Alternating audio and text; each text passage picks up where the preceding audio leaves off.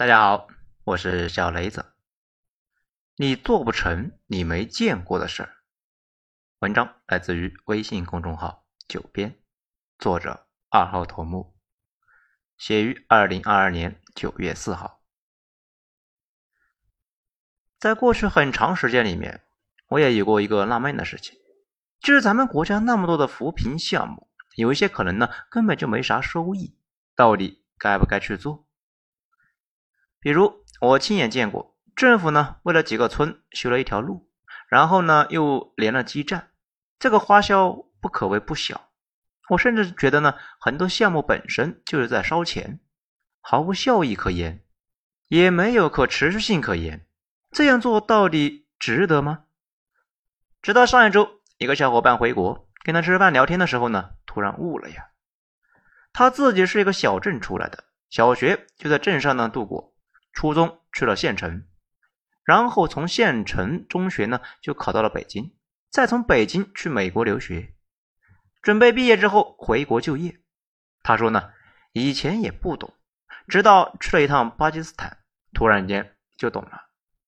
他一直觉得自己呢已经是够惨了呀，奋斗过程那也是非常艰苦，但是呢去了巴基斯坦才发现一个问题，就是那边的很多人那才是真的惨啊。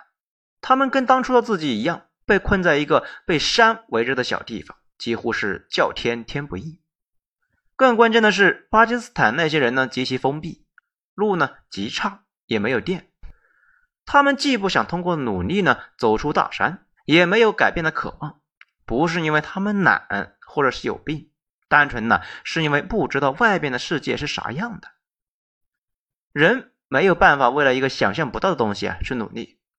他回想自己当年走过的路，尽管老家穷，但是呢，很早政府呢就给修了路。那个路呢非常破，所以呢，政府每年都得带着青壮劳力呢去给路补坑。不过有了路，那就比没有强嘛。有一趟通往县城的班车啊，这个小地方呢都是这么叫的啊。村里的人每隔一段时间就要穿上自己呢最好的衣服，就要去县城里面逛一逛，打发一下无聊的时光。他尽管出生在镇上，但是呢，很小就知道外边有一个更大的世界，而且呢，很早就通了电。尽管经常断电，但是呢，确实是通上了电。八九岁的时候，那就有人呢有了电视，大家呢就去他家看电视。后来呢，慢慢相对其他富裕的家庭，那也都有了电视。在那个时候，他在电视上看到了火箭发射，看到了穿着白大褂的科研人员，突然呢，有种冲动。想要做他们那样的人，慢慢的知道了，想成为那样的人得考大学，考大学就得去县城读初中、高中。那现在呢，就得好好学习啊。尽管后来没有能够走航天这条路，但是呢，当初提上来的那口气支撑着他走了十几年。正是从小的心里面就种了一棵草，如今呢，长成了一棵树。他们这些人尽管穷，但是呢，并不封闭。一直也知道呢，外边是个啥样。后来通过那条破破烂烂的路，全家搬去了县城，从县城考上了大学。现在回过头来看，当初走出去那些同学呢，有的混得非常好，有的一般，但是呢，最一般的也比待在村里面的父辈要强的太多。他非常感慨，说：“真正的贫乏，并不是没有钱，没钱可以赚呢。真正的贫乏是这样的。”贫乏视野的通道，世界那么大，你却看不见；贫乏走出去的通道，世界那么大，你却走不出去。他在巴基斯坦的时候，觉得当地人呢非常可悲。尽管当地人的穷是那种知识的匮乏，人们不敢想象外边的世界，更不敢想象走出去是一种什么体验。如果当初呢没有那条通着县城的公路的话，如果父母不是经常去县城逛街，很可能意识不到啊，自己的娃娃也可以通过教育来改变命运。他如果不是看电视，可能呢也没有对外部世界的足够的想象，不知道外面的人竟然可以那么过日子，竟然呢就产生了那一种我也要那样的觉悟。懂了这个问题，咱们再看这些年我们做的事情，也就明白了很多。很多国家层面的扶贫项目呢，以及这些年来那是越来越多的社会层面的公益项目，有一部分本身就是不是为了经济效益，而是为了尽量给基层老百姓提高一些生活水平，顺便呢打开更大的世界。大家的生活水平每提升一寸，就有更多的精力和注意力从生活的琐碎中分离出来，去关注实现更好的自我。更关键的是，孩子，只有孩子知道了这个世界是啥样的，那才会有梦想。你不可能梦到自己呢没有见过的东西。回过头来看，中国的改开奇迹呢，某种意义上来讲，就是西方的技术知识和中国广阔内地的大量人口在东南沿海汇集，形成了人类历史上史无前例的工业区。之前呢，咱们提到的那些公路啊、电网啊，本质就是毛细血管，从农村把人解放出来，处在毛细血管尽头的那些孩子呢，沿着公路到了县城，再到更大的城市。彻底走出世世代代繁衍的土地。这值得一说的是呢，这些年的公益呢，有些事政府在做，有些事呢民间也在做。今后的趋势呢，是民间占比会越来越大。比如这些年，很多互联网公司利用自己的平台，给边区老乡带货土特产。因为公路呢早已修了过去，网络已经开通，当地可以直播展示。平台给了流量之后呢，就有了订单。那些土特产在随着公路网发到了全国，这可以理解为呢企业和政府对贫困问题的一个共同解决。这两个呢几乎是缺一不可，任何大公司几乎不会碰触基础设施，因为投入成本巨大呀，最后却几乎是无利可图。有了这些基础设施叠加市场化的商业模式，很快就能够爆发出蓬勃的生命力。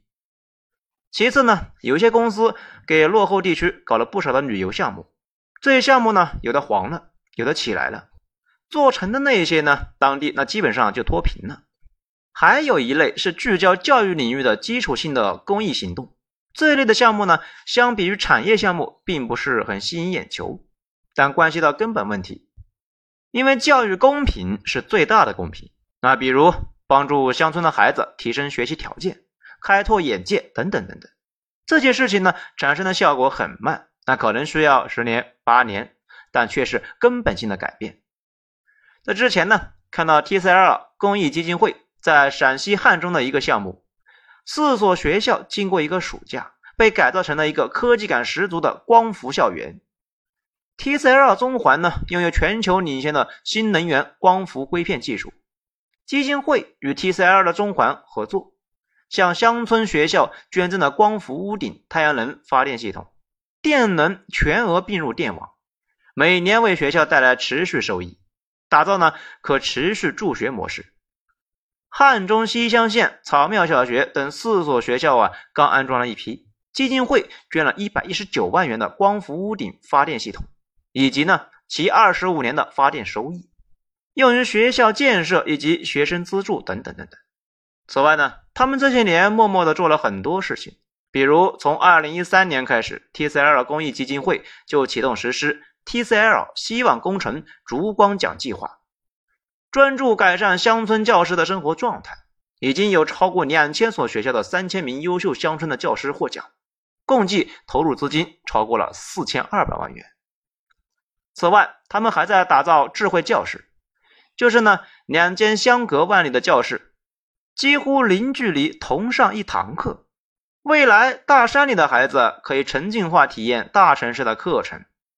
相比以往，通过一块单一的屏幕，那效果呢将大为提升。现在想呢，所有的问题都是人的问题，不管将来怎么发展，核心还是释放我们这十几亿人的想象力和创造力。牛顿诞生于明朝崇祯十六年。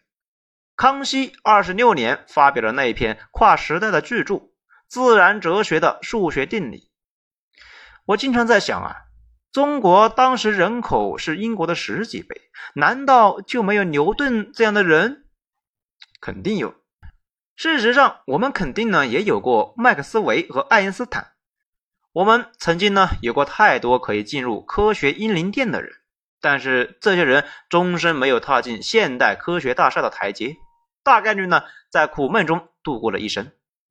他们没办法像牛顿一样，从小就接触英国当时开发出来的全部文明成果，不知道世界上还有数学这个工具可以描述他们心里的冲动。他们也不知道关于星辰、关于逻辑、关于数理，先贤们已经开发出来太多的工具和基础知识可以使用。巨人的肩膀就在那里，可我们的天才呢，只能够在放羊和科举中度过乏味的一生。所以说，再看那些破烂的公路和电线桩，就跟一条条涓流一样，把分散在全国各地的人连到了外边的世界，连到了文明这个母体上，让大家呢有了梦想的素材，有了实现梦想的途径。以前咱们一直有个观点。觉得商业和贸易是推动人类进步的最大动力，现在也没变。不过呢，现在也觉得很多事情其实呢，并没有多少短期或者是可见的利润，这些呢，只能够通过国家手段和民间公益去推动，不以盈利为目的的去做下去。现在我们更要努力的把这些事情给做下去，国家做基层层面的。企业和民间力量参与社会公益，去做那些各自擅长的，这样才是可持续发展的道路。好，今天内容以上，觉得内容不错的话，辛苦大家动动小手指给本专辑点一个五星评价。我是小雷子，咱们精彩下一章再见。